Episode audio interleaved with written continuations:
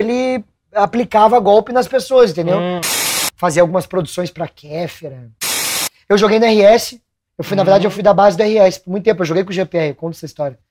E ao invés de eu ficar puto sozinho em casa, eu falava pros outros. Sou roteirista do Cris Pereira, escrevi ali pro Nego Di, escrevi pra não sei quem, e do nada, não, agora é a tua vez, vai. Tocar o teu telefone e dizer, eu venho pro pretinho. Como é que foi essa, essa chave, essa virada? Cara, é, rolou um bagulho aqui. eu preciso contar pra vocês. Pai, eu tava na mesma, eu tava no mesmo ambiente que Rafael Portugal, Thiago Ventura, Afonso Padilha, Diogo Portugal. Mano, Os monstros. os monstros. Esse cara falando Gil Lisboa, e tu vai pesquisar, isso tem uma importância muito grande. Trabalhar com ele é uma responsa. Esse bagulho de ter um comediante focado em um time de futebol não existia.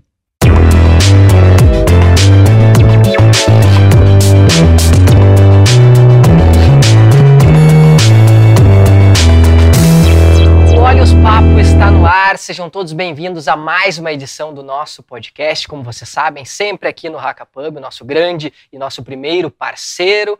E antes de apresentar quem está aqui conosco em mais uma oportunidade, eu tenho que pedir aquelas situações necessárias para que nós consigamos continuar aqui evoluindo e trazendo pessoas de qualidade, que é o que? Se inscreve no nosso canal, comenta, compartilha, dá um like. Acho que isso é muito importante para que a gente consiga seguir prospectando novos clientes, para que a gente consiga se manter vivos e também, principalmente, para que a gente consiga trazer convidados diferenciados como Gil Lisboa. Tia, não custa, né? Se a gente parar pra pensar que tu não gasta um real, tu não sai de casa, tu não tem que brigar com ninguém, tu só tem que ir ali o teu dedo, que não te pesa nada. E aí tu clica, se inscreve e deixa. Ah, não quero mais ver. Te inscreve e ap- apaga o e-mail.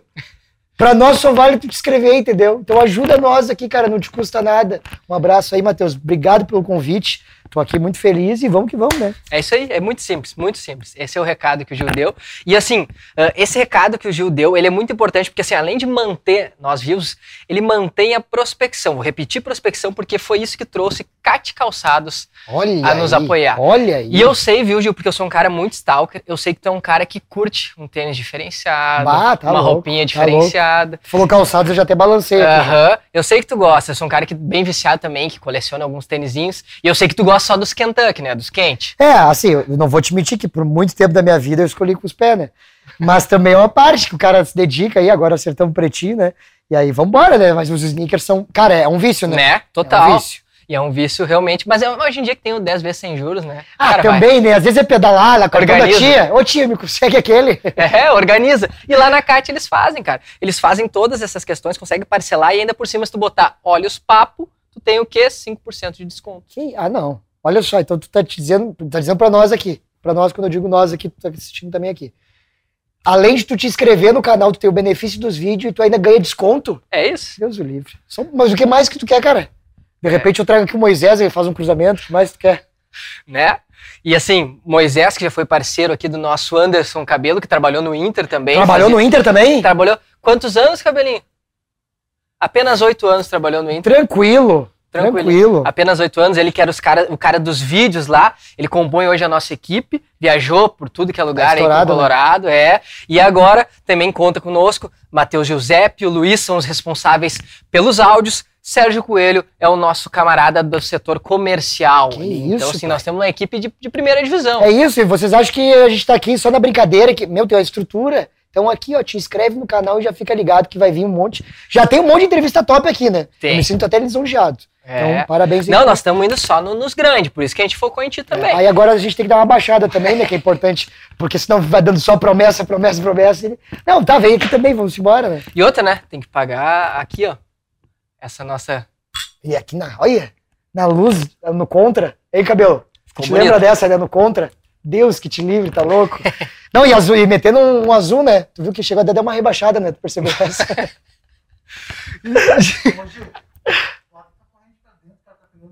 Mentira. Bah, vai ter que esconder e eu corrente. pedindo pra você se inscrever e o Giuseppe nada de me vir me falar um negócio.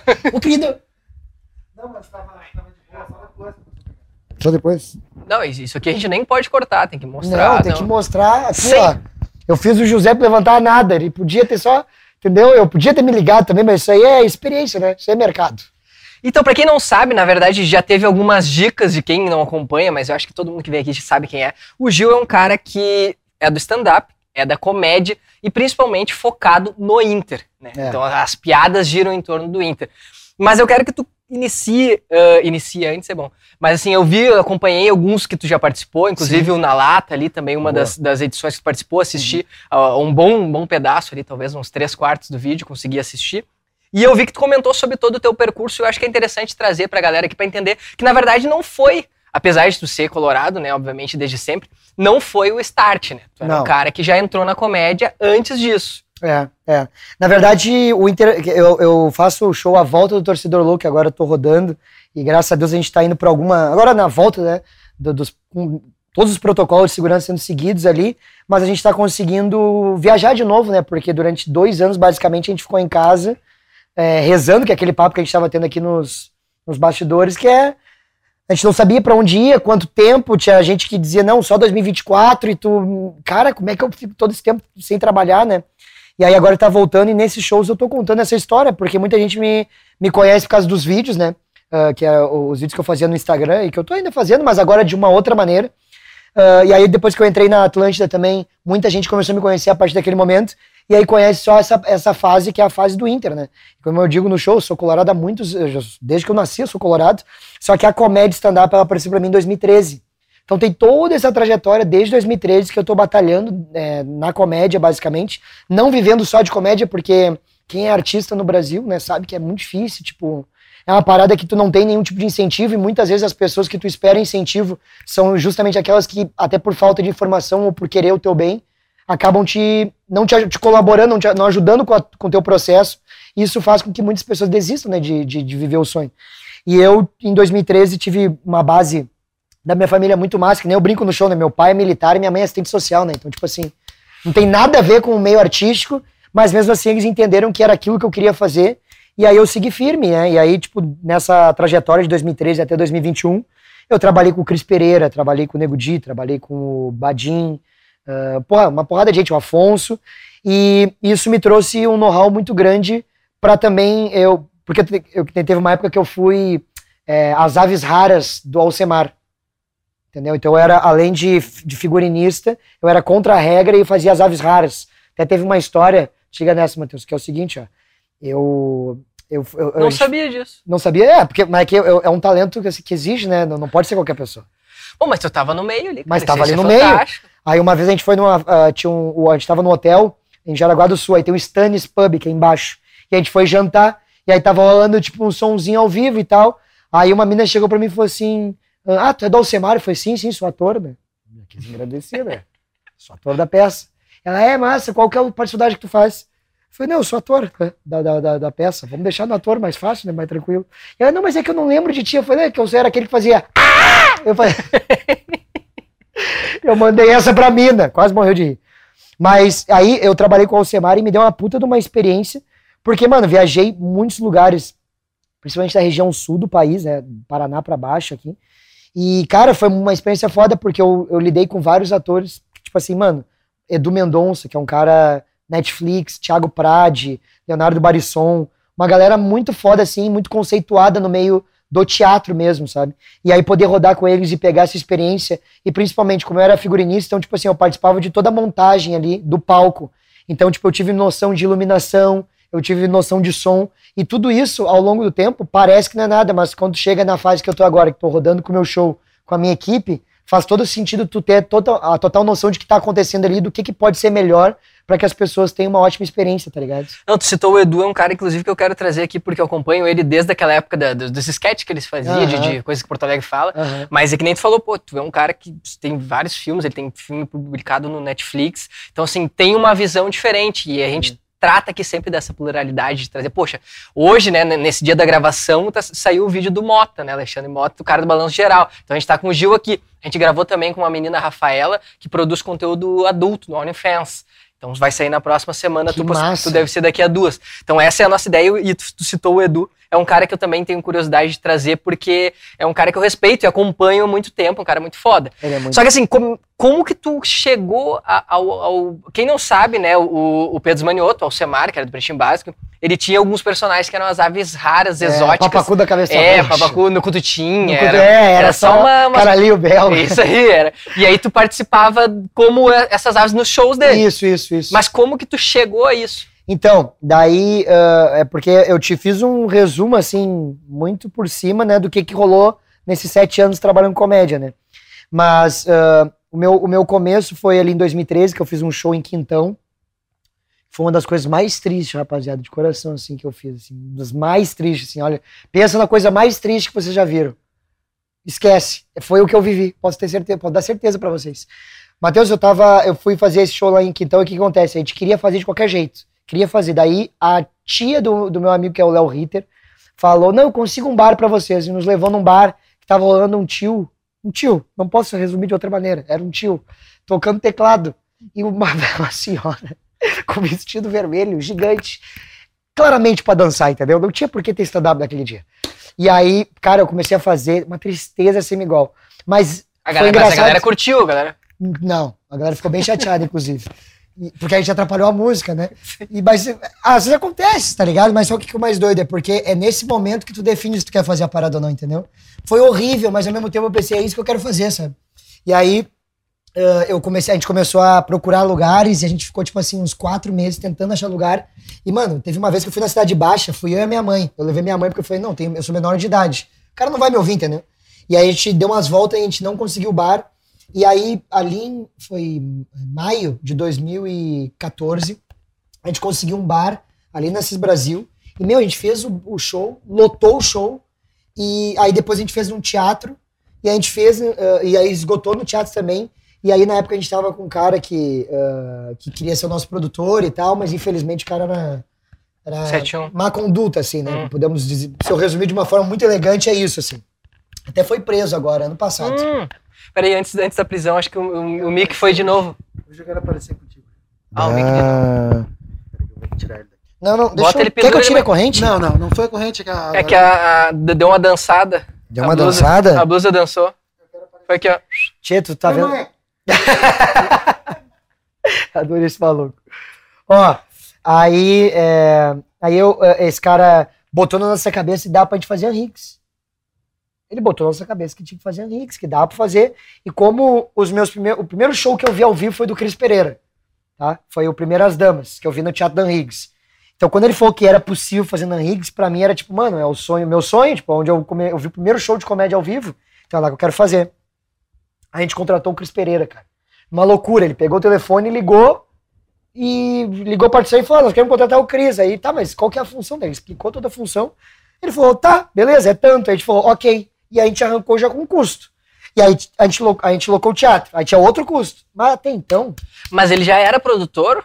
cara, Defina já era produtor, entendeu? Assim, é meio difícil, cara. Ele, é- ele era um.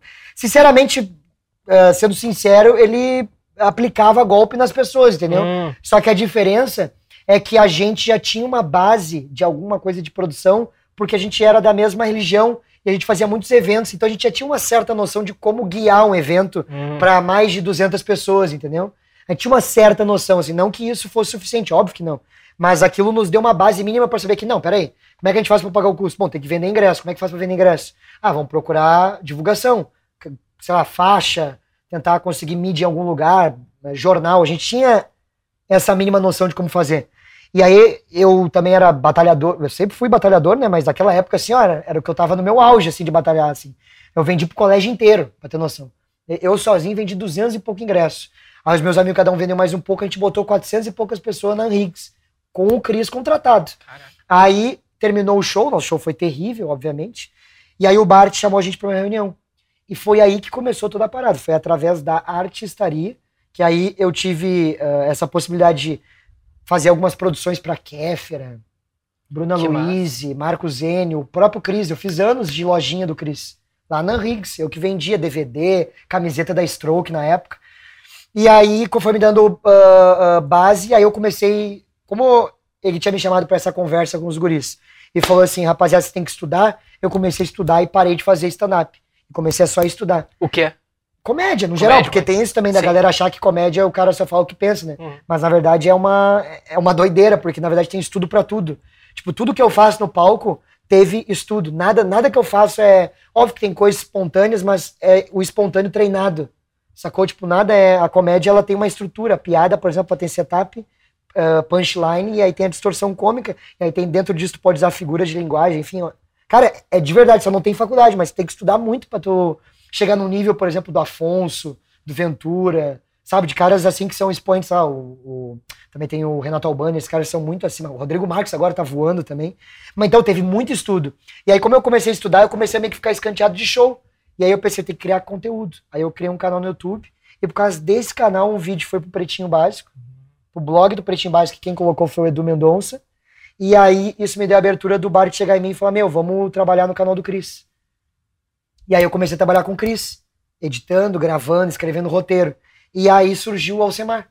Meu, o Alcemar eu tava em casa, ele ia estrear aquelas três datas, que ele ia fazer três dias no Teatro do SESI. No primeiro dia deu um monte de merda, e aí o Bart me ligou e falou: Merda não, sabe? Mas, é mano, é que produção é arte de resolver problemas de última hora, tá? Então, tipo assim, eh, precisava de mais gente. E aí eu era um guri, né, ele brincava cheio do leite, vamos botar o guri pra trampar, né? E aí me ligou e falou: Quer fazer? Falei: ah, Alcemar, tu tá louco? Agora? Fui. E aí trabalhei os outros dois dias, depois não saí da equipe mais. E tu já consumia esse tipo de conteúdo. Eu vejo que tu citou diversos caras que fazem stand-up, né? Sim. De fato, é uma parada que tu sempre mergulhou. Porque eu vejo que, assim, ao mesmo tempo, e, e tu falou do próprio Alcemar, e eu acompanho, por exemplo, o Caixa Preta, que tem ele, o Potter e o, e o Arthur. Arthur. E eles fazem questões, eu acho que exceto pelo Potter, que é um cara que consome muito esse conteúdo, os outros dois, eles não consomem podcast.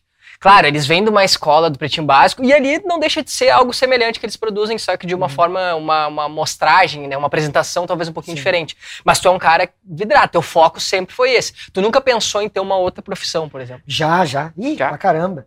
Na realidade, tipo assim, ah, eu tentei jogar bola, na real, e por muito tempo, só que aí ah, fui despilhando também, porque eu vivi muita coisa dentro do futebol que eu percebi que não conduzia. Jogou em base de. Não cheguei a jogar em clube, tá ligado? Eu, eu joguei no Águia de Marabá, em- no Pará, assim, que era uma, uma base que tinha lá na cidade, porque eles não tinham oficialmente dentro do clube, mas esse- a Adrema, que era esse centro, levava a galera pra lá. E aí ah, eu cheguei a jogar na base B do Inter, que é até onde jogou o, o, o Edenilson, tem formação no Genoma, que é, o, Genoma, que é a, tá a Sim, base B do Inter, que Sim. uma vez por ano eles fazem testes com pinga e tal, e levam jogadores pra base. E teve colegas meus que foram e ficaram um tempo em experiência lá e tal. Alguém virou que, que te jogou contigo? Ah, cara, um que virou foi o Fernando. Fernando Trindade, hoje ele tá no ah, ah, Carlos Barbosa, de futsal. Ah, de futsal. Cara, Ah, e pô. uma bola, mas assim, ó, bah, muito diferenciado, tapa só de primeira. Ali, moleque, sabe quando tem a fatiada diferente? Trabalho em fambreria, assim. Moleque é diferente. E aí, teve outro também que a, a joga agora na Várzea, mas, meu, é um dos melhores atacantes que eu já vi, que é o Jonathan. Muita bola, muita bola. Então tinha muita gente boa ali que dava pra jogar bola também. Eu joguei no RS, eu fui, na Uhum. verdade, eu fui da base do RS por muito tempo. Eu joguei com o GPR, conta essa história. Eu joguei com o G, só que aí, quando o RS tava falindo, eu tive a brilhante ideia de virar goleiro. E aí o, o Carpegiani, na época, tava fazendo uns testes na base pra descobrir quem que ele ia levar pro Grêmio. E o Jean foi um desses. Aí teve um treino, uma vez que eu tava no gol, ele entrou no campo, dono, entrou no campo, chegou pra mim e falou assim, "Ô, meu, tem como tu jogar na linha pra eu dar uma olhada em ti aí? Eu falei, putz, é que eu sou goleiro. E tu não era goleiro. Não, eu, eu, naquele momento Tá. eu decidi, mas eu jogava de meio campo. Tá, mas E tu eu- era bom no gol? Tipo, Não, não era. Tipo, foi uma doideira na minha cabeça. Tipo assim, ó, ninguém. É, tipo assim, ninguém ó, quer ser goleiro. Ninguém, é tipo assim, ó, o, o- sei lá, o meio, o meio campo ok, assim, fala, por que esse tipo, era titular do time, pra que que ele foi pro gol? Não fazia o menor sentido, mas é que eu sou louco, né? Essa é a verdade. E aí ele pediu pra me jogar na linha, foi, bah, cara, não vou poder jogar na linha, vou jogar no gol. E ele falou, beleza. E ele saiu do campo e falou, beleza, vai tomar gol. O maluco não quer saber de nada. Daí eu peguei e continuei jogando gol. Aí perdi essa oportunidade, mas joguei na RS. eh, e, bom, Zequinha, Cruzeirinho, tá ligado? Esses timezinhos, tipo, Não foi o, o- Ederson também que jogou no Inter, que era do RS, um meio-campista. E eu acho que o, o Thiago Silva, Thiago Silva, Thiago Dante. Silva, o Dante, mas eu acho que tem o Ederson também, que foi na seleção na, na época Ah, do tá, Du. eu, eu acho que Ele sim, era do cara. RS, ele era do RS também, chegou a jogar no Inter, pouco foi, já foi pro- Flamengo? na volta, eu acho que sim, que na volta Flamengo, sim. né? Isso, Tá, isso, então isso. é ele, então o é é acho que ele também era do RS lá. Não, saiu uns caras bons, Saiu, o Thiago saiu. Silva, mano, Pô. Dante. Não, Tá só. doido, os malucos seleção brasileira. Pô, uma escolinha que não tem nome de, de- que nem, enfim, dupla Grenal, Juventude, Caxias, tu tirar quatro, cinco cara pica, tá Tu louco. entendeu? E, e- e trouxe o nome nessa época. Por isso que o, o Carpegiani foi bem na época que ele tava treinando o Corinthians, se eu não me engano. Ele veio, buscou uns guri, botou dentro do Grêmio e o Gia foi um desse. E o Gia sempre, ah, o Gia é diferenciado demais. Joga muita bola, sempre falei isso pros guris. Mas sem a intensidade já também na base. É, mas também de leve, né? No slow motion, Bob Marley, entendeu? Bem tranquilo, assim, eu não preciso de muito. E aí, mas enfim, eh, tentei também, eh, eu gosto muito de música. Na real, assim, a minha parada com a arte começou no teatro. O teatro foi a primeira coisa. Eu, eu, eu, eu sempre fiz curta-metragens, sempre gostei de atuar. Fiz curso de teatro quando era pequeno e tal.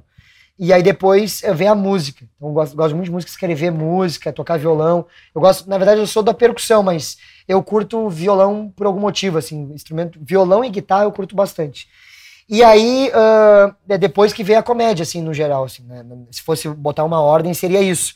E, mas a comédia foi a que me pegou e eu pensei, cara, é, é o que eu mais tenho. É o que eu realmente gostaria de trabalhar e, e, e me divertir. Porque no futebol eu sempre me divirto, só que aí quando começou a virar, ter que virar um bagulho mais sério, que tipo, meu, se tu não treinar e tu não focar e tu não te alimentar, tu não vai conseguir, mano, é muito difícil. E aí eu peguei e falei, não, não é por aí, acho que não é muito a minha. E a música, cara, quando na pandemia, quando rolou, acho que a gente vai ir pro negócio do Inter, tá? Uhum. 2019 começou a Inter na minha carreira. Eu gravei um vídeo, que nem eu conto no show, gravei um vídeo despretensiosamente falando do Nico Lopes. O vídeo estourou, o Ventura, o Fetter, o Potter, foi aí que eles começaram a compartilhar os meus vídeos. Tipo assim, porque até então eu era o cara dos bastidores. Mas eles já te conheciam por causa do lance com o Pedro. O Po- sim, e o Potter também, porque eu sempre tive no meio da RBS de alguma maneira. Porque eu trabalhava pro Cris. Uhum. Aí o Só para Maiores, os primeiros, a estreia deles na Riggs, eu que fiz o vídeo. Então eu já conheci o Potter e o Arthur. E aí o Potter já sabia que eu fazia stand-up. Aí o Cris, eu escrevia pra ele. E o Fetter já me conhecia porque durante dois anos eu fui quase todos os Rindafu que teve aqui. E ele era o dono, junto com o Bart, com o Nando e com o Cris. E eu ia em todos. Tipo assim, se tivesse oito datas no mês, eu ia nas oito. Entendeu? E aí eu comecei a frequentar o camarim que eles falaram, não, esse aqui é aquele guri que tá sempre aí. E aí, come- então eu sempre tive essa relação com... Mas tu ia pra trabalhar. Não, ne- ne- nesse aí que eu tô te explicando agora, era, eu ia de fã. Ah, pra assistir, pra Pra acompanhar. mim era ah, pode trabalhar. ir, pode eu ir. já tinha essa noção na minha Ah, cabeça ah. que eu tava indo lá assistir os melhores, porque eu queria virar o melhor. Claro, claro. Mas eu ia pra lá de fã. De, depois, não, não, ninguém me contratou pra nada. E aí, ah, ah, toda esse, essa construção com os guris.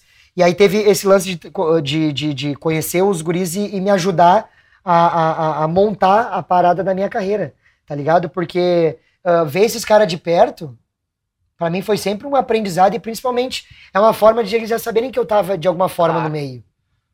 Tu tá ligado? Tipo, já, eu, já, eu, já, eu já tava ali. E aí, esses caras compartilharam o meu vídeo. Que é tipo assim, eu, eu saí do cara dos bastidores pra ir pro cara do vídeo. Aí, quando eles compartilharam esse vídeo, eu pensei, mano, olha que loucura isso. O, o, o Albani brincou no camarim, eu vim pra casa, gravei o vídeo e deu certo. Vou continuar. O meu outro vídeo bateu 6 mil compartilhamentos no Facebook. Tipo assim, nenhum vídeo E as tuas Próximo. redes tinham o quê, assim, de, Cara, seguidor? nessa época, foi 2019, eu recém tinha gravado o Te Apresento Meu Amigo, que eu fui convidado do Thiago Ventura. E esse foi o meu primeiro boom como comediante stand-up, porque em 2018 eu me mudo para São Paulo. E moro lá um ano. E nesse um ano eu gravei Comédia ao Vivo, que é o show mais tradicional brasileiro hoje, de stand-up, né? Aí eu gravei o, o Quatro Amigos, eu gravei o Comedy Central na 2018, eu fui elenco. Então, tipo assim, ah, me trouxe uma visibilidade muito grande no mercado de stand-up. Só que aí, quando o Ventura faz uma campanha para eu bater 10 mil seguidores no Instagram e ele me convida por Te Apresento Meu Amigo em 2019, aí aquilo dentro da bolha de pessoas que consomem stand-up, que muitas delas surgiram porque o Quatro Amigos popularizou o stand-up, eu comecei a se conhecer também.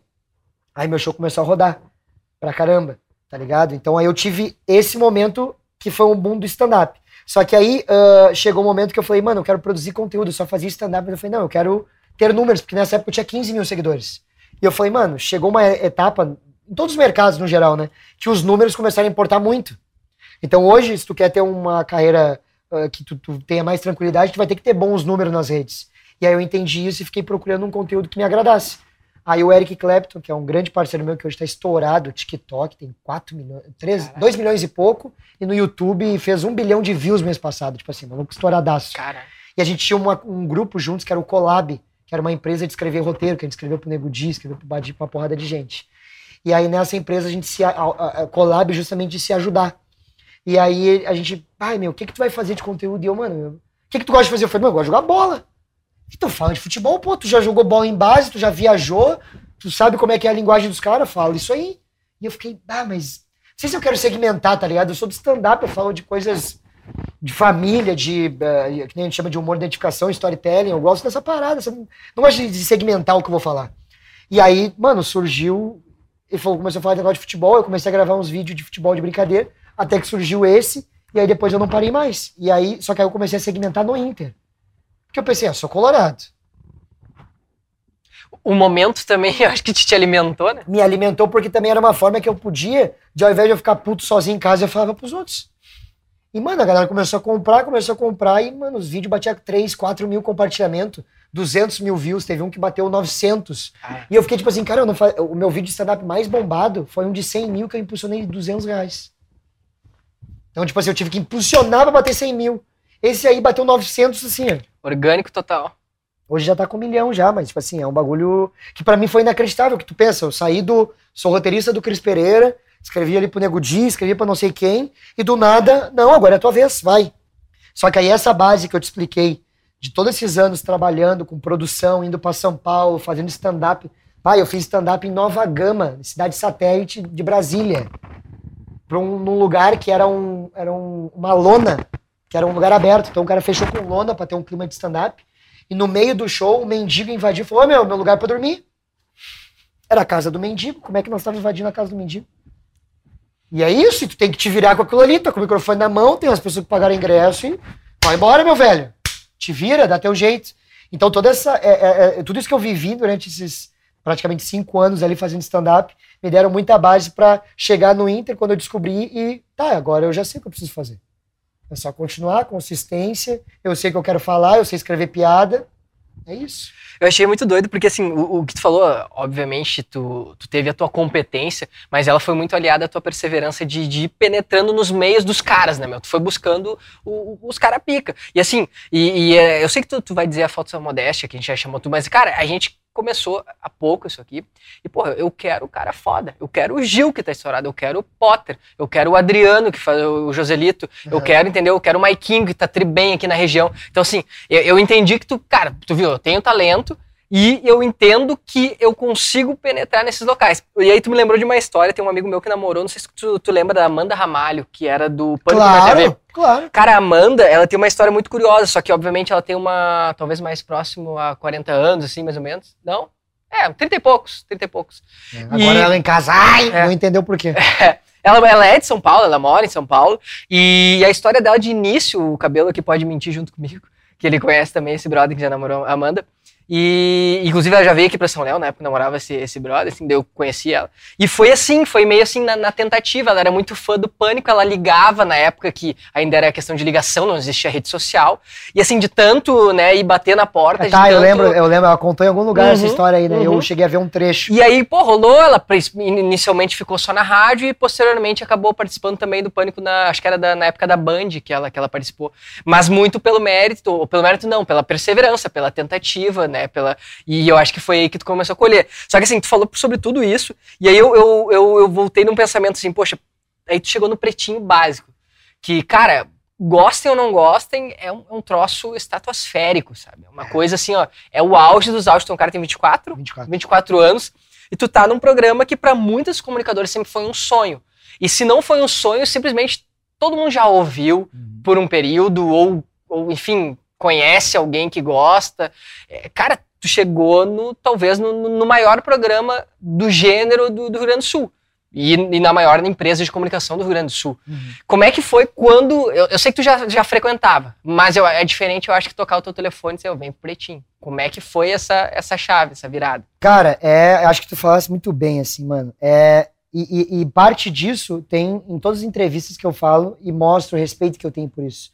Porque na minha vida nada foi fácil, tá ligado? Sempre teve muita dificuldade como eu te falei, apesar de eu estar tá jovem, é porque eu comecei muito cedo, tá ligado? E eu vivi muita coisa eh, abdicando de momentos, porque uh, ao invés de eu estar tá fazendo a faculdade, eu estar tá fazendo uma outra parada, eu estava ali dedicando pro meu sonho de comédia.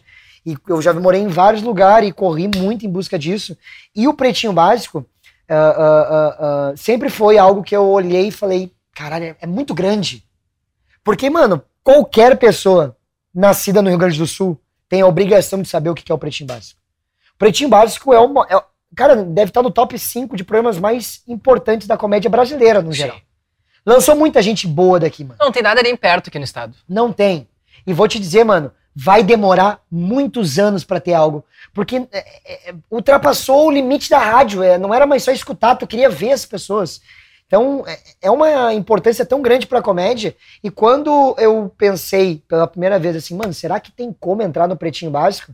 Eu, eu, eu sempre tive esse valor que tu mencionou aqui, que é a parada de, mano, olha o tamanho que é isso, olha a idade que eu tenho, eu sei que eu tenho experiência, mas eu quero muito, de alguma forma, ah, se eu entrar nesse bagulho, dar o meu melhor. E ter certeza de que eu vou sair de cabeça, porra, mano, é isso aqui que eu quero fazer, tá ligado? Eu vou decidir essa parada. E, e- e depois de muito trabalho, o- o- eu acredito que o Inter foi minha porta de entrada, porque depois que eu comecei a me expor mais, nas- que eu comecei a mostrar mais a minha cara nas redes sociais através do Inter, que começou a, a galera a perceber, pô, vou ir no show desse cara. E aí o meu show começou aí, o Fetter foi num show também, ele gostou bastante, porque dali era a minha casa, né? Tipo, a rádio pra mim é um lugar novo. Ah, agora o palco pra mim é um lugar que eu já frequento há sete anos, então, tipo, já passei por tanta coisa, fechou em tanto lugar que meio que tu já prevê o que vai acontecer se tu... Eu, às vezes eu entro no bar, eu olho a galera e falo, bah, já sei o que vai acontecer. Já sei o que vai rolar. Porque é tanto tempo frequentando esses lugares, e não é só eu fazer, é que eu te disse, mano, eu frequentava todos os shows de comédia que tu possa imaginar. Eu assisti todos os shows que tinha na Netflix, no YouTube, eu consumia. Porque não tem como tu ser um profissional da área se tu não consome a tua área, tá ligado? Eu acho importante. A não ser que não seja. Ah, mas tem um bagulho que eu já faço, que eu já tenho variações de outras coisas. Aí não tem problema. Ou tu seja gênio, eu acho, talvez. Também, assim, também. Mas, é, que eu acho que tu, até o gênio, mano, assim, né? precisa de É, referência, tá ligado? O estudo é sempre importante em qualquer área. Tu pode, que nem eu digo, eu sempre prefiro esforçado. Porque o Cristiano Ronaldo, pra mim, é o que traz número. O Messi é o gênio. Mas o Cristiano Ronaldo se dedica no nível que ele traz mais resultado. Então, o que vale é o resultado, tá ligado? Acho que é óbvio que quem já tem o mais ah, facilidade pra alguma coisa, tu vai precisar batalhar menos. Só que aí isso pode fazer com que o esforçado seja melhor, porque ele vai se esforçar mais do que tu. Então tem que cuidar dessa zona de conforto. Tu é? Team CR7, então. Ah, eu sou time CR7. Eu acho que o Messi joga muito mais. Eu, eu, Ah, tá. eu, eu, eu sou desse, eu sou eu sou CR7 a- mais racional, Ah, entendeu? não, então, então já. Mas eu Me serve, me admiro serve. o que o CR7 faz. Sim. Porque não existe, não existe- nunca existe um atleta que nem ele. Nesse nível. Indiscutível, o maior atleta de todos os De tempos. todos os tempos. Não tem como discutir, entende?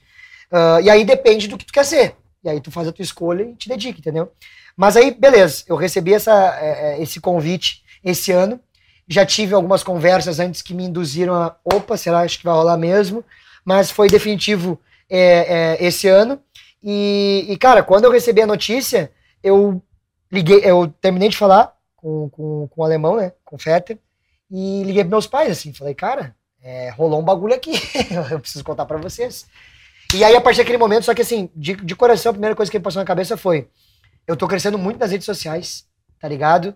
Ah, e é um baita desafio. Porque, tipo, eu vou sair completamente da minha zona de conforto.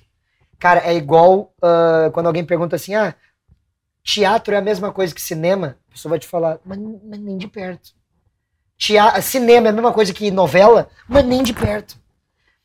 Podem comunicar a mesma coisa, mas cada uma de uma maneira. E a comédia stand-up é uma outra parada, irmão. Eu não tenho bloqueio de palavra, eu não tenho que me preocupar com o patrocinador, eu não tenho que me esperar a deixa de alguém, não tem outras pessoas no palco pra fazer comigo, é eu e o que eu tô pensando naquele momento e o que eu acho naquele momento. E aí eu sabia que eu ia ter que sair da minha zona de conforto, que ia ser de, de novo um desafio, porque quando eu saí do stand-up, saí não, né? Que eu, eu, eu falei, não vou fazer só mais stand-up, vou fazer vídeos também. Eu tive que. Eu sabia escrever, sabia gravar, sabia editar, mas agora botar minha cara a tapa e ficar com um monte de gente me degladiando aí, porque eu já tinha visto no Cris. Mano, as pessoas são muito ruins na rede social, entendeu? Elas não estão nem aí porque tu tá fazendo, que aí tu disse assim, pô, tem uma equipe, tem o Matheus, É tem o Cabelo, tem o Luiz, mas pra eles estão nem aí, se eles puderem pegar e vir, mesmo que eles gostem, eles vão em avacalho. Então eu sabia que era uma responsabilidade, principalmente é, é, inteligência emocional pra tu lidar com o bagulho, tá ligado? E eu pensei, mano, é o meu maior desafio, disparado. Eu, eu já tive, pô, fazer Comedy Central, mano, Pô, não, é gigantesco também. Pai, eu tava na mesma, eu tava no mesmo ambiente que Rafael Portugal, Thiago Ventura, Afonso Padilha, Diogo Portugal. Mano, Os monstros. os monstros. E aí tá eu lá no clipe, sorrindo, pra fazer ao mesmo tempo, tá ligado? Então, tipo assim, foi uma puta de um, de um- Fazia risorama, cara. Eu fiz risorama em Curitiba. Olha o elenco. Rafael Cortez de MC, Diogo Portugal, Matheus Ceará, Renato Albani, Thiago Ventura, Afonso Padilha, Nando Viana e Gil Lisboa. Foi, foi subindo, foi subindo. Foi subindo, foi subindo. Então, tipo assim, foi um momento também que eu tava apavorado, fazendo pra quase duas mil pessoas. Eu tava apavorado. Só que esse desafio era completamente com a minha imagem e eu sabia que eu não era um consumidor de rádio. É, e eu acho que tem esse lance, né? Porque assim, tu sempre falou, tu dialogava com pessoas que consumiam aquilo. E aí tu de alguma chega. forma, consumir indiretamente. É, e aí tu chega se expondo pra pessoas que talvez não estejam. E eu sempre brinco aqui, porque eu sempre pergunto sobre essa questão de hater e tal. E eu sei que, de modo geral, as pessoas que já estão estabelecidas nas redes sociais, elas lidam de uma maneira boa, porque, cara, é, é, é muito. é, o percentual ele é minúsculo, É. né? Se comparado às pessoas que curtem teu trampo, que compartilham, que comentam. Mas, cara, mas não deixa de ser uma coisa. Tipo, Às vezes tava vendo um, um dos vídeos nossos com a, com a Bárbara Heck, que é uma blogueira. Uma mina foi lá e simplesmente comentou assim, burríssima. Só. Avulso. Só, só, assim. Então, assim, é, cara, eu sei que não incomoda, mas é curioso. Tu pensa, porra, a pessoa. Ela tem, pode fazer qualquer coisa que ela- na vida, mas ela foi lá e te xingou. E aí tu chega no, no- no- em algo como a, a Rádio Atlântida, né, no pretinho básico, É. e aparecendo pra pessoas que talvez não curtam nem stand-up, não curtam esse tipo de. de- isso. porque é outra comédia. É outra linguagem, né, mano? E o principal, assim, quando eu entrei na Atlântida, uma galera me deu alguns conselhos, pessoas que eu tenho muito a agradecer, tipo o Pedro Espinosa, o Adams, tá ligado? O Rafinha. Na real, eu tinha que agradecer todos eles, porque eles são. Meu, o Lele é um parceiraço, assim, ó. Tenho um carinho enorme pelo Lele. Acho ele um. Meu, ele é muito à frente. Os caras têm que respeitar o trabalho dele, ele é muito à frente, tá ligado? E, e teve uma. Essa galera me deu uma, um apoio do tipo, meu. É, assim, ó, tu vai entrar num bagulho que é, é- não tem, não é audiência, é torcedor o bagulho, mano. O negócio é assim, a galera é apaixonada por isso aqui. Então tu pensa que tá entrando no Inter e tu vai ter que trazer resultado, entendeu? E eu falei, beleza, vamos trabalhar. E, e- e essa pressão da galera é normal? Não. Não é normal. Eu acho que deve. Porque, tipo assim, é só eles que perdem. Tipo, já teve o Alorino, por exemplo, no Pretinho Bar, que depois teve que sair e tal. Mas, meu, o Alorino, velho, eu ju- juro pra vocês, ele tá no top 5 de caras mais engraçados no palco. Não importa o que, que tu acha engraçado. O que importa é que esse cara vai te fazer dar risada. Meu, eu já fiz mais de 20 shows com o Alorino, fácil. Nenhum ele foi mal. E eu já fiz shows em condições que todos foram mal e só ele arregaçou. O cara é um monstro. E muitas pessoas foram, ah, não foram tão legais com ele nas redes sociais e só perderam, porque é só vocês que perdem. Tipo, a gente tá ali pra apresentar nosso trabalho, tá ligado? Mano, eu tô todo dia trabalhando hoje, antes de vir pra cá, eu tava escutando Pretinho. Porque termina o Pretinho que eu faço, eu, re- eu, re- eu, eu, eu, eu faço a revisão. E depois eu escuto outro, porque eu, tô, eu quero dar meu melhor, entendeu? Eu não tô sete anos batalhando que nem bicho, eu não, não abdiquei da minha adolescência e de várias coisas que tu já fez com adolescente pra não chegar num lugar e dar meu melhor. Então eu vou dar meu sangue, entendeu? É igual o palco, mano. Demorou sete anos, literalmente, pra poder colher aquilo que eu sonhei lá atrás. Quando eu vi o Cris lotando teatro, eu pensei, mano, eu quero muito poder rodar com meu show e lotar teatro com pessoas que querem ver meu show. Fui pra Concórdia, Chapecó, lotei lá, graças a Deus. Agora eu voltei de outra trip Santa Catarina, lotando também. E tá acontecendo. Mas tudo isso, é, é para mim, é, não representa. Ah, o quanto. Que... Por isso que eu falei, tu brincou de falsa modéstia, mas é porque eu me encaro exatamente assim. Porque como eu já vi esses caras, eu sei qual que é o tamanho que pode atingir. E eu sei que tudo é processo. Nada chega de fácil e rápido, e tudo que chega rápido e fácil vai rápido e fácil também. É assim que funciona. Então, ah, ah, dentro dessa, dessa colheita aí que eu, que eu te citei, é, é, foi muito importante é, é, é, essa entrada na rádio, principalmente porque eu aprendi a lidar também com essa galera que fala coisas que não sabe da tua carreira. Porque tem muita gente perguntando por que, que tu não responde ninguém? Porque eu não respondo, vocês podem procurar, não vou responder com maldade. Porque não adianta. Muitas pessoas, eu vi caras que eu trabalhei, os caras responderem, e depois eles, não, meu, só te chamei porque eu sou teu fã, queria que tu prestasse atenção. Uhum. Então, tipo assim, não vai ser assim que vai chamar minha atenção. Se quiser mandar uma mensagem de maneira, eu te respondo com áudio. Tem pessoa que eu mando vídeo. Até que tem gente que diz, "Ô, meu, por que tu responde no WhatsApp? Vai perguntar pros caras que me seguem no Instagram. Direto, direto, tô mandando vídeo, mandando áudio.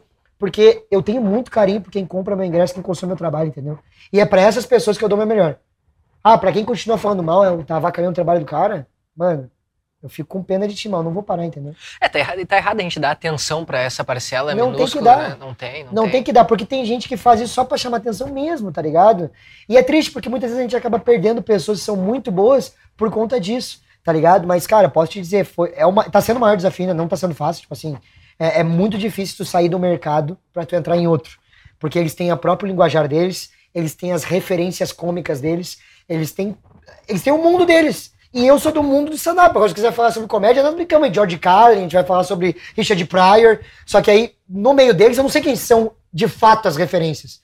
Então, agora que eu tô escutando outros programas de outras emissoras pra tentar entender esse mercado, tá ligado? Porque é difícil, mano. Eu, eu, eu, dei, eu dei um passo que é grande e que não é uma coisa simples de se fazer. Tá? Mas sair da zona de conforto. Certo. E assim, tu, eu, eu vou te ser bem sincero, eu não sou o cara do, do que consome, que curte muito stand-up comedy. Só que o que acontece? Eu, eu sinto que, assim como o stand-up, como qualquer outra coisa, às vezes tu te identifica com uma pessoa e tu passa a consumir e a curtir o trabalho dela, independentemente de tu ser ou não daquele ramo.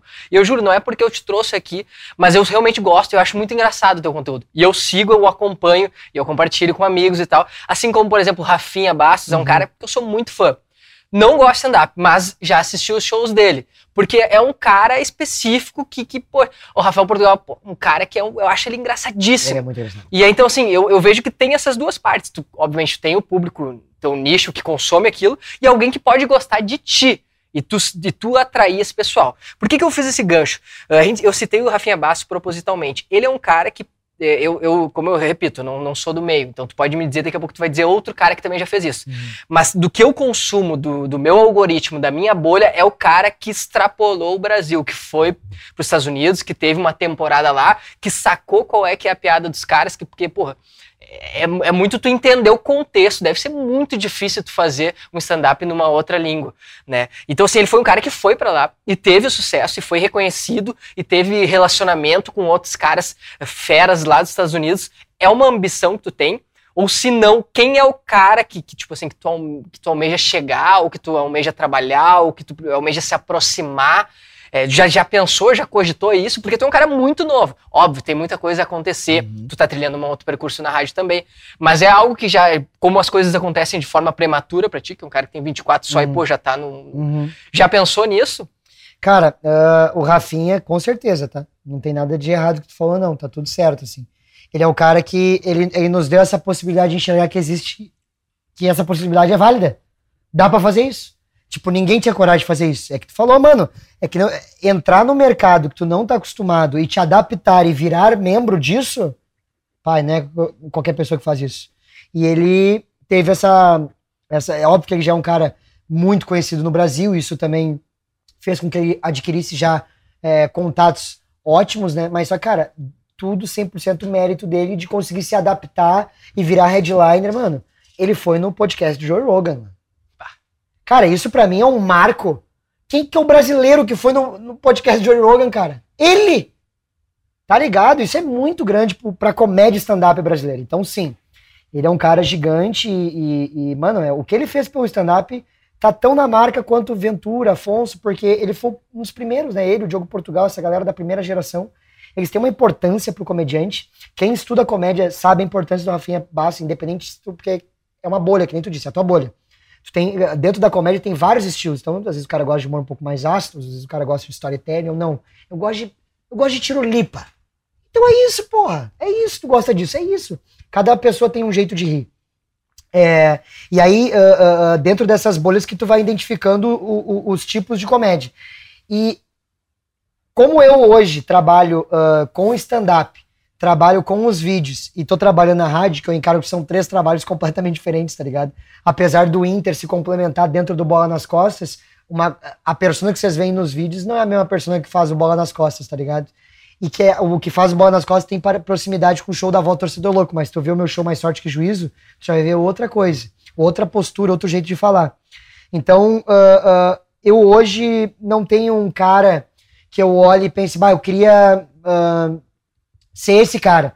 Mas, por exemplo, o Ventura é um cara que é, uma- é um grande exemplo pra nós, tá ligado? Tipo, chegou muito. lá- Meu, o cara botou a pose de quebrada no FIFA. Maluco, um comediante. E é- É um bagulho muito grande também. É, Pai, não, é, é- é- é é um nível que. é- é- tipo assim, eu jogo FIFA, sei lá, desde o 98. E ver esse cara botar uma comemoração nesse bagulho que é, porra, States, entendeu? Ele brinca, States, cara. É muito grande, entendeu? Mas eu acho que eu, eu vou ter a minha própria trilha, assim, sabe, mano? Eu acho que eu vou. Tipo, eu, eu quero muito fazer muitas. Tem, tem algumas coisas que eu quero fazer. Por exemplo, lá, cinema. Quero muito fazer cinema. Como eu fiz muitos cursos e acabei ah, trabalhando com Cris de Videomaker, com Afonso, é um bagulho que eu adquiri muito carinho, que é a fotografia. Mano, eu gosto muito de fotografia, eu piro demais. Aquele filme O Regresso, eu quase tive uns orgasmos no meio do bagulho, tá ligado? O bagulho é. Aquela, aquela, aquele plano sequência deles é maravilhoso. Então eu me apaixonei por fotografia. Eu quero muito, de verdade, assim, se fosse me pedir qual que é o objetivo no stand-up, rodar o mundo.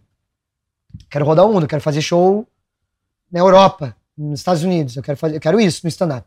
Aí eu vou saber que eu cheguei no, onde eu gostaria. Agora, ah, tem a parada da música também, que eu gosto muito, tá ligado? E tá vindo também forte o bagulho da rádio, que é um negócio que eu sabe. Sabe quando tem assim, tá ali na. Ah, porra, eu acho que. Isso aqui é maneiro, sabe? Eu fazia gaúcha, eu ficava. Cara, acho que eu vou gostar de fazer isso aqui. E aí, quando apareceu agora, eu percebi que é um bagulho, que é um projeto também que eu quero. Eu quero dedicar um tempo pra isso, saca? Então, ah, ah, ah, tem muitas coisas que vão se complementando durante esse caminho. Mas o, o que eu mais queria feliz de realizar é fazer show no mundo inteiro.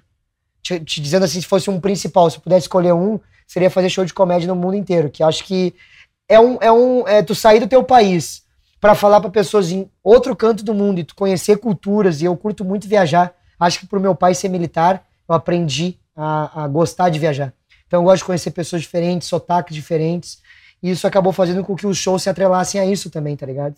Então acho que o show seria uma parada que eu gostaria muito, ficaria muito feliz de fazer. Mas eu tenho certeza, me conhecendo do jeito que eu me conheço, eu já tenho muitas coisas planejadas. Então eu acredito que vai ter filme, vai ter músicas que eu vou lançar.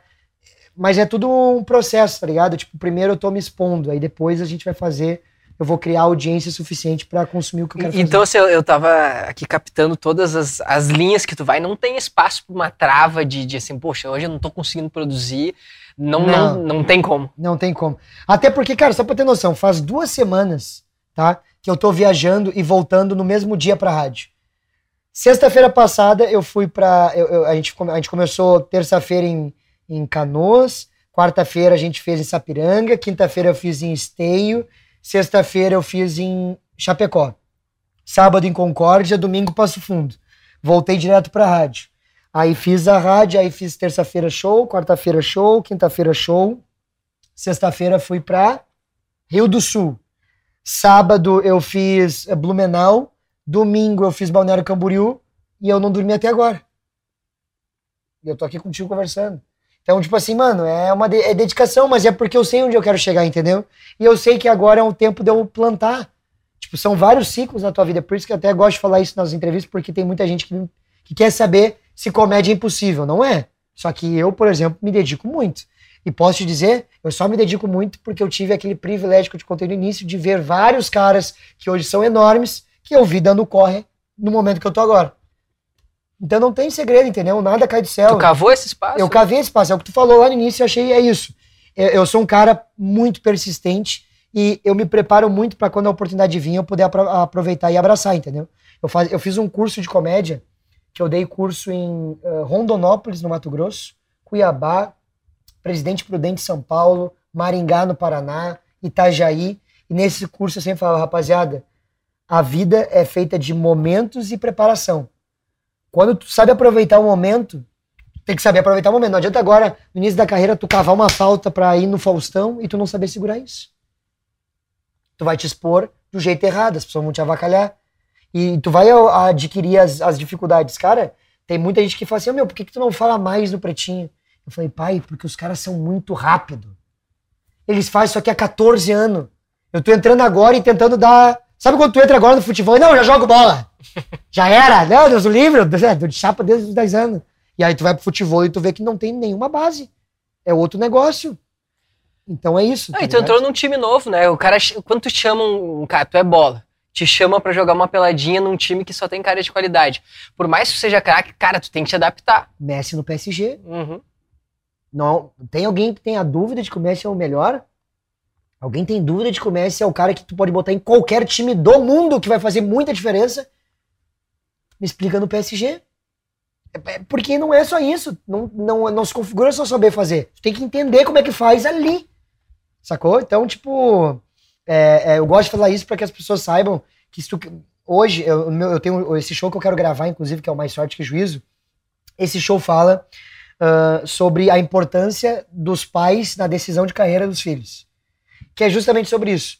Se tu quer fazer um bagulho, tem como. Hoje as redes sociais te permitem tu trabalhar em qualquer área e ganhar dinheiro. Só que tu tem que ter dedicação e saber aproveitar o momento. E saber aproveitar o momento é as escolhas. Pô, amanhã eu tenho que escrever material. Mas eu também queria ir pra noite hoje loucurada. Lá no final das contas vai te dar o resultado dessa tua escolha. E foi isso que eu abdiquei, entendeu? Eu foquei e graças a Deus aconteceu de, de- de um jeito muito cedo de idade, mas que teve muito empenho para que chegasse cedo de idade. Não, e tu tem toda essa dedicação, tudo isso que tu explicou, tu detalhou pra nós, e obviamente tu já colhe esses frutos, e ao mesmo tempo tu já tem um cara, é, já é um cara que tem um reconhecimento muito grande. Como que é hoje pra ti, assim, ó, eh, eu sei que isso é, é algo que tu já tinha das redes sociais, mas que nem nós falamos. Uma coisa é tu ser muito conhecido no Instagram. Tem cara que talvez tenha 2, 3 milhões de seguidores que vai passar aqui em São Leopoldo e ninguém vai conhecer. Mas tu tá no Pretinho Básico. Então a régua ela é muda. Por mais que, entendeu? Tu é muito mais conhecido com centenas de milhares de seguidores do que vários caras que têm milhões aqui, né? Obviamente. Então, assim, como é que é pra ti é, essa mudança de patamar? Ou ela não aconteceu tanto assim? Já rola, assim, de um reconhecimento maior nas ruas? Tu sentiu, poxa, agora mudou. Não, mas, meu, é- é- eu, falei isso e, e falo abertamente, não tem vergonha nenhuma. Mudou completamente. Tipo assim, ah, o completamente que eu digo é porque a internet ela te traz a falsa ilusão de que todo mundo te conhece, que é o que tu falou. Só que a internet nada mais é do que várias bolhas. Mano, quantas vezes vocês viram o canal de, de 3, 4 milhões que vocês nunca nem ouviram falar sobre? Porque tem gente que te consome na Áustria. Como é que tu vai medir isso? Só se for pra Áustria. Então, o pretinho básico ele, e o bola nas costas, ele tem um ele tem um raio que ele alcança. E esse raio é muito potente. Então, como eu convivo muito nesses três estados, então tem um resultado violento disso, que é o público off, que é o tio do posto, que de repente não consome TikTok, mas que todo santo dia, a uma da tarde, ele mete o fonezinho de ouvido e vai escutar Atlântida que é o que é o motorista de aplicativo, que vai lá e todo dia, uma da tarde, vai ligar no Pretinho Básico. Que é o cara que, de repente, se me conhecesse, me- porque o vídeo, ele é muito... aparece. Às vezes tu recebe no grupo de WhatsApp, nem sabe quem é a pinta. Tu olha e fala, tá, maneiro, e deu. Dei risada, compartilhei, eu só vi. Agora, o cara que tu já conhece, o tamanho, por exemplo, do Fetter, que é a maior voz do Rio Grande do Sul, disparado. Esse cara falando Gil Lisboa, e tu vai pesquisar, isso tem uma importância muito grande. Então, sim, mudou muito. Eu já era reconhecido, já. Muito também, tipo, São Paulo rolava por causa dos quatro amigos, aqui rolava por causa dos vídeos, mas agora é em todos os lugares. Todos. em- é, tipo assim, é, de reconhecer minha mãe, de mandar foto da minha mãe, ó, tua mãe tá no shopping. Eu falar, mãe, te Não te liga." assusta isso? Cara, sinceramente, sim. Na real, que eu sou o cara, que eu te disse, eu sou um velho de, de 24 anos, entendeu? Mas eu, eu, eu, eu, eu, eu, sou muito reservado. Por isso que eu falo no show, mano, o que vocês consomem é o meu bagulho, entendeu? Mas eu sou um cara extremamente reservado. Sou muito na minha, tu não vai ouvir nada meu. Porque eu sou muito na minha.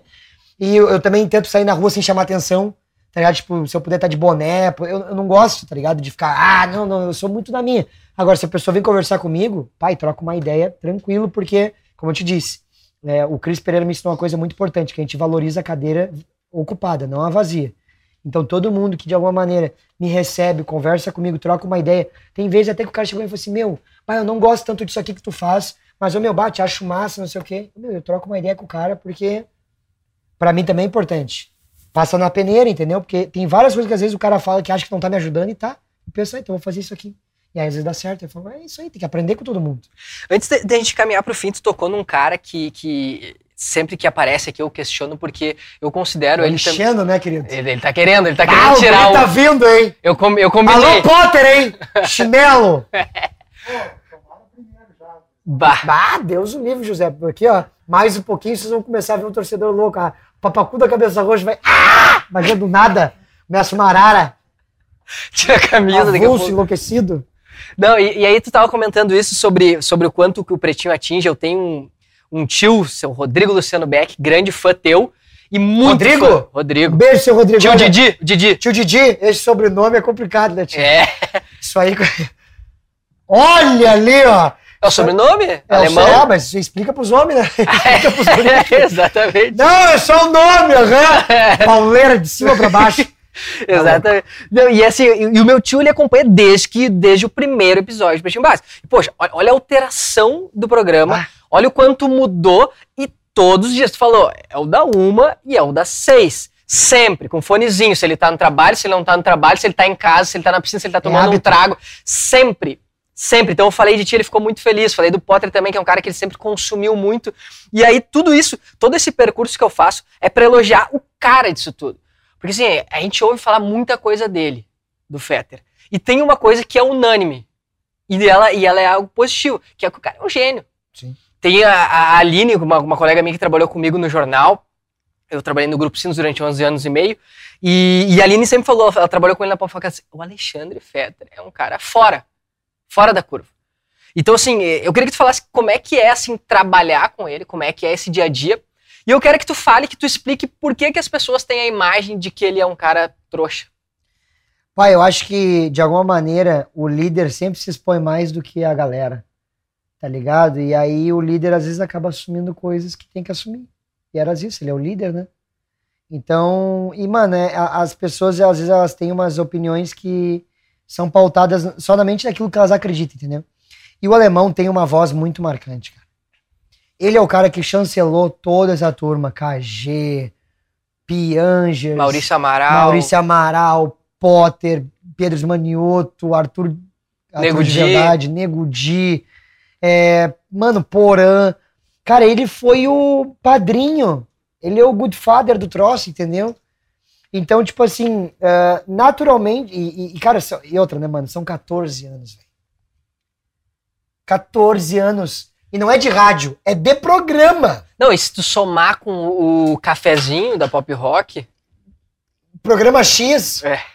Tu entende, mano? É, é, é- é muito tempo no ar, então, tipo assim, a gente já conversou aqui que, assim, os haters sempre existiram, só que agora eles têm mais voz, tem mais posição, tem mais aonde falar. Mas as pessoas sempre falam. Então são 14 anos de pessoas falando várias e várias coisas que são suas percepções pessoais. Muitas delas não estão pautadas em nada. Estão pautadas em percepções pessoais, que aí tem que colocar cultura, tem que colocar criação. São várias coisas que fazem as pessoas terem percepções. Tem gente que fala assim, meu, por que, que esse guri tá aí? E aí, só que não sabe que os caras que eles davam risada, muitas vezes as piadas eram minhas.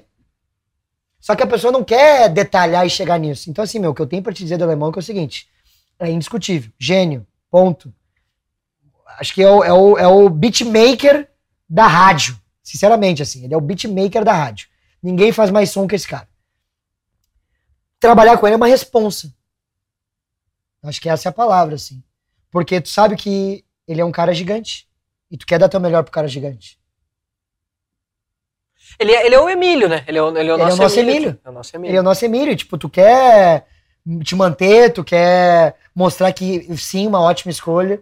Pai, eu, é- é- ele, é, ele é isso. Ele é um cara que representa muito. É, é- é muito importante pra nós estar no ar com ele. Porque te traz essa credibilidade. Mano, é o programa do Fetter. Não, e quando ele conduz, que nem tu falou, tem a voz dele. O Rafinha faz isso também muito bem, quando, ele, quando, ele, quando necessário é. Mas é que é diferente, né? Assim como, sei lá, o teu humor é diferente do Nego Dia, É, o teu humor é. é diferente do Não tem como se comparar. O É. Rafinha é outra geração. É, outra geração. Mas a voz do Alexandre Fetter, e assim, goste ou não, e eu conheço gente que não gosta dele, mas que diz, cara, se ele não tá no programa, a dinâmica não é a mesma. Meu, É. ninguém tem a coragem dele, cara. Não tem. Ele tem um. É que assim, como eu te disse, são 14 anos fazendo só esse programa. Fora o que ele já tem de ancoragem. Então, meu, é que nem eu te falei, eu faço há 7 anos, eu chego na plateia e falo, tá, entendi. Porque é tanto tempo fazendo pra tanto tipo de pessoa que rola um padrão que é muitas vezes guiado pela idade.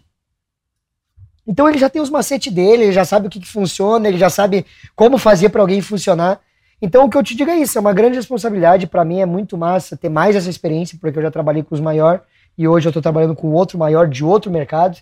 E, cara, é, é- é- é- e, e ajuda te instiga a querer melhorar.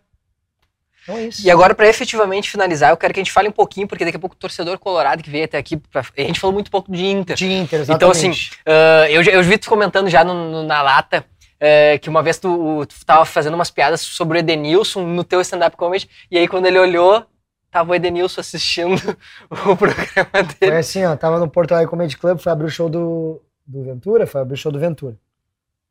Não, mentira, do Afonso. Foi abrir o show do Afonso Padilha. E ele tava na plateia. E aí eu entrei no palco, mano, não fazia ideia, entendeu? E aí comecei, bah, o Edenilson, esse cu de cachorro, né, cara? Impressionante. Ele tá igual aqueles cachorros de rua, né? Ele fica ciscando, ele não faz o que ele sabe fazer. E aí a galera rindo, rindo, rindo, rindo, rindo. E eu não vi nada do palco, eu não vi nada. Ah, não foi do palco. Saí feliz. Ah, maneiro, porrada. Quem que entra no camarim no final pra bater foto com o Afonso? Edenilson. Pai, a hora que ele me viu, ele deu uma fechada na cara. Eu falei, o que, que aconteceu? Viu o Potker? Olha esse idiotice que eu falo, cara. Que eu sou imbecil, né? E aí tá, depois eu troquei uma ideia com ele, porque também esse bagulho de ter um comediante focado em um time de futebol não existia. Não existia essa parada. Eu fui o primeiro comediante focado num time que montou seu material de stand-up todinho uma hora pra falar de internacional. Isso a nível de Brasil? Cara, vou te dizer o seguinte. Tinha um show, se eu não me engano, do Rudy Landucci que ele fazia no teatro. Era no Omni Corinthians? Talvez fosse no Omni Corinthians, que era lá em São, é, lá em São Paulo, ainda existe. Mas eu não, eu não lembro se era um show dedicado ao Corinthians. Tinha o Alfinete, talvez, que fazia também alguma coisa assim. Mas ele não é comediante não, não é. stand-up. É, não é, não é, não é. Não é. Tu entendeu? Eu, eu- é, é assim, ah, identificado no Instagram e batendo no peito, e indo na rua e fazendo show de camiseta do Inter, eu fui o primeiro. Com camiseta de futebol, eu fui o primeiro. Batendo no. Assim, ó, eu sou colorado. Óbvio que teve outros que falaram, mas focado, vestido de internacional e falando, eu fui o primeiro, fazendo um show de uma hora. Eu fui o primeiro. E, e, tipo, ah, ah, ah, é, quando eu comecei a, a- a- a fazer essa parada focado no Inter, foi aí que, tipo, eu comecei, que nem eu te falei no início, comecei a entender de fato aonde queria chegar essa parada. Porque tá, eu dei um, um tiro na lua, né, pai? Eu dei um tiro na lua. E aí rolou e eu, e eu ah, ah, segui fazendo. Mas agora eu fui, fui, fui e não, não respondi a tua pergunta. A tua pergunta foi Sobre a relação com o time, com os jogadores. a relação com os jogadores, sim, do Edenilson, né? Uhum. Ah, cara, aí o que aconteceu? Esse do Edenilson não foi minha primeira experiência com jogador, minha primeira foi o Heitor. E foi do caralho, porque eu brincava dele ser o barriguinha de cadela. E aí um dia ele me respondeu e nós ficamos trocando ideia, nós ficamos trocando ideia. E, e aí até o momento que ele- a gente se encontrou lá na casa dele em, em Shangri-La. E aí troquei uma ideia com ele, e, mano, foi muito maneiro porque eu consegui ver um outro lado. E ele, o Edenilson, até o Bruno Fux, quando foi o primeiro o jogador do Inter que me respondeu foi o Bruno Fux, que eu ficava brincando que não adianta ficar ganhando troféu de pés. Eu quero, eu quero taça, vai, não vem com essa. Aí ele Campeão brasileiro de pés. tal, é. E aí o Renan também, o goleiro do, da Libertadores 2010 também, me respondeu, foi muito querido, me mandou um boné assinado também. Mas o Heitor foi o primeiro cara que eu troquei ideia e ele me contou várias coisas que eu fiquei, bah, meu, é por aí. E aí é, ajudou também a eu conduzir, porque o Edenilson me contou coisas que eu fiquei, tá, entendi. Eu entendi o lado de vocês, porque até então eu era só comédia de stand-up, né? Tipo, eu faço piada, piada sempre vai ter um, um, um alvo. Vai ser eu, vai ser tu, vai, vai sempre ter um alvo. Uhum. E nesse caso estavam sendo os jogadores. Aí quando ele me explicou, eu comecei a entender melhor.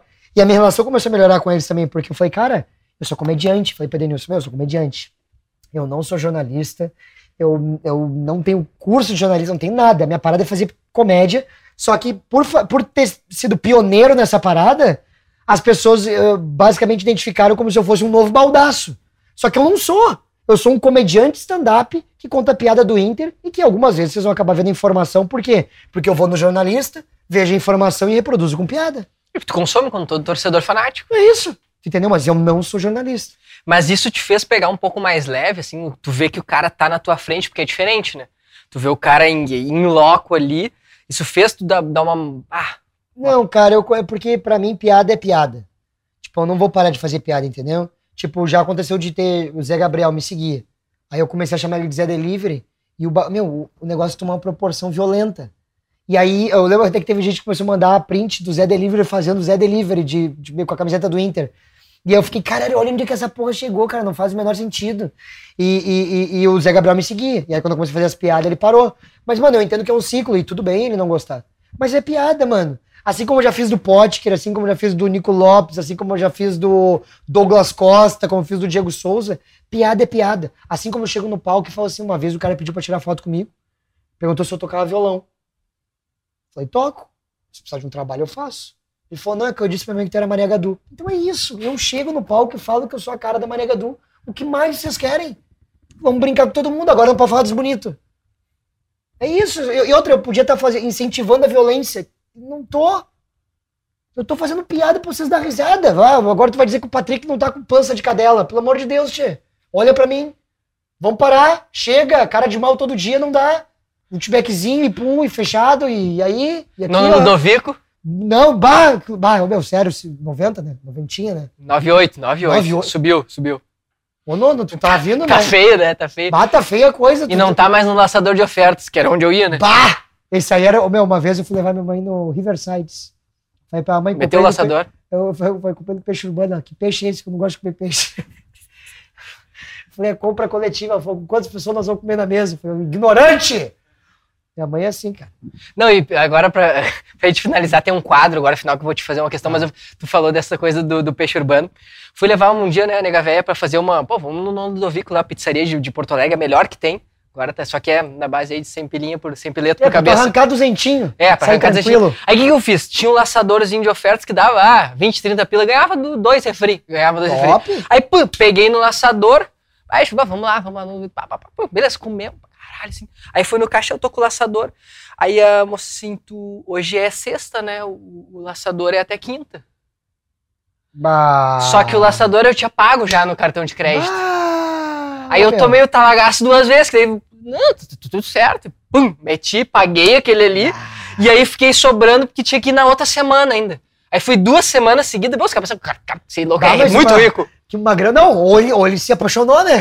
Que tempero que nós usamos hoje com o Magrão seguinte, né? Ele falou, não, vamos sair Bah, daqui. foi duas na colada, assim, sabe? Bah, foi um desfalque, assim. Bah, tava, feia, tava feia a coisa, ah, sabe? tá louco. Já era o meu. trabalhadinho, pô, a gente é de São Leopoldo. É perto de Porto Alegre, mas pra quem tá na magra não é tanto assim é, também. não, tu- e outra, não é tão perto, Porto É, Alegre, é, é, zona, é, né? é, É, longe pra é, caramba, é. né? E aí tu vai pra Porto, tu já dá uma voltinha a mais, tu gasta uma coisinha ali. Sei que tomei o talagaço, tomei duas seguidas no Ludovico ali, Ah, foi... foi nunca mais o cara foi- apareceu. foi- Ele gastou as duas da vida, agora é só da próxima Vendi o carro e deu tudo certo, né? mas, mas, enfim, tirando essa tragédia agora, pra gente finalizar efetivamente, a gente tem um quadro chamado Olha Isso. O que que é o Olha Isso? Nosso convidado traz uma indicação. Tu falou Peaky Blinders, que é uma série que eu adoro, assisti todas as temporadas, tô esperando que saia uma loja. Essa foi uma das séries que foi indicadas aqui. Então é um espaço que a gente abre para que a pessoa ah, aconselhe algo que tenha a ver com ela. Pode ser um livro, pode ser uma série, pode ser um filme, pode ser um jogo de videogame. Thomas Machado, gauchinho do The Voice, Aham. meteu um jogo de videogame aqui. Bah, Então, boa. assim, algo que tenha a ver contigo e não necessariamente seja ah, um, sei lá, um stand-up. Pode ser, pode ser. Mas, assim, algo que tenha a ver contigo que talvez as pessoas que te consumam não sabem que tu curte. Cara, eu vou falar uma doideira aqui, tá? Vamos lá? Eu gosto muito do dos dois mágicos. Cara, é Pen, Penn Ta- Penn e- Deixa eu pegar aqui, ó. Pera aí que eu vou Dá um pegar Google. aqui pra vocês. Googlei aí que É vai um dar tudo Google, certo. pera aí, ó. É Penn e Teller, se eu não me engano. Mágicos? É, é, Penn and Teller, For Us. Isso mesmo. Cara, pra resumir pra vocês, tá? Eles são dois mágicos que tem um, um teatro dentro de um cassino em Las Vegas. Eles são os mágicos mais famosos do mundo. E, mano, eles fazem mágicas impressionantes. O Teller, que é esse. Ele é, assim, pelo que eu entendi no contexto deles, ele é o gênio da mágica. Todo mundo respeita muito o Teller. E ele é mímico, então ele não fala. Pai, é assim, ó, é um concurso de mágica que vários mágicos do mundo inteiro, os melhores, vão se apresentar pra eles. E se eles forem pegos na mágica e não descobrirem o truque, eles passam pra fazer uma abertura do show deles na- no cassino em Las Vegas. Mano, é inacreditável. É inacreditável. o tipo. YouTube, o que que... Cara, é Netflix. Eu gosto muito ah, de, de coisas que eu não espero. Eu, é, eu go- é- é- é- a gente chama de misdirection, né? Que é a, é a parada que ele te leva pra um caminho e opa, tá em outro lugar. Tu tá achando que é aqui, vai pra outro lugar. Isso mostra muito do, do que eu gosto. Penny Teller no, na Penny Netflix. Teller. Penny Teller na Netflix. Isso. É É. P-E-N and And T-E-L-L-E-R. Penn and Teller. Penn and Teller. Ah, For Us. For Us. Ou tu bota For Us, que, é, Vai encontrar. que vai encontrar. É Perfeito, isso. perfeito. Gostei, gostei. Que a gente tá tendo uma, uma pluralidade também nas indicações aqui. É, quis trazer um bagulho diferentes. diferente, né? Mas isso aí. isso Agora, se eu tiver que indicar um filmão, um Ah. contratempo. Pega a nega véia, balde de pipoca. Pode ser, pode ser aquela salgada pra tu não gastar muito também, não, não, não te passa, tá? Tu mete ali o chocolatezinho quente, tem que ser inverno. Daí é o Sim. melhor momento. E toma tudo antes de acabar o filme, porque eu tenho certeza que tu vai jogar um copo na, na TV, tá? Um contratempo Netflix, depois tu um conversa contratempo. comigo. Um contratempo. Baita filme. Mais uma anotação. Dois, olha isso aqui do nosso querido Gil Lisboa. Lembrando que estamos aqui no Raca Pub. Lembrando que temos a Cat Esportes, Cat Calçados, enfim, que tem todos esses conteúdos eh, esportivos também. De eu agora estou trabalhando numa área mais formal, um sapatinho sai também, uma Ó, camisa social ó, sai também. Tem, tem bah, tudo ali, tem tudo 15 ali. anos, batizado. Batizado, exato. Aquele sapatinho confortávelzinho, fera, Nuno, bacana. Nuno Lodovico, É. duas vezes na semana. Tem que botar o sapato, né? tem que botar, e tem que dar uma, uma engraxadinha antes. Engraxada, Deus livre. Isso. Não, e é, até finalizar. Aí tu vai lá, assim, o, o refrizinho, né? Tu pega assim, na segunda já ida, já desprega. Água, vamos no banheiro ali, porque Não, aqui, ó, o refri a, a 10 conto e o, cara vem com aquela, aquela garrafinha de vidro pequenininha. E aí tu toma um gole, tu tá, tu tá mantendo aquele quente ali, sabe? Bah. Há 30 minutos. E o cara vem e enche teu copo, tu fica puto. É, é, Não, tu quer, tu quer, me, quer meter outra em mim? Tu sabe que eh, eu levei minha mãe no Riverside e nesse lugar eles fazem isso, né? Eles balançam pra ver meus ovos.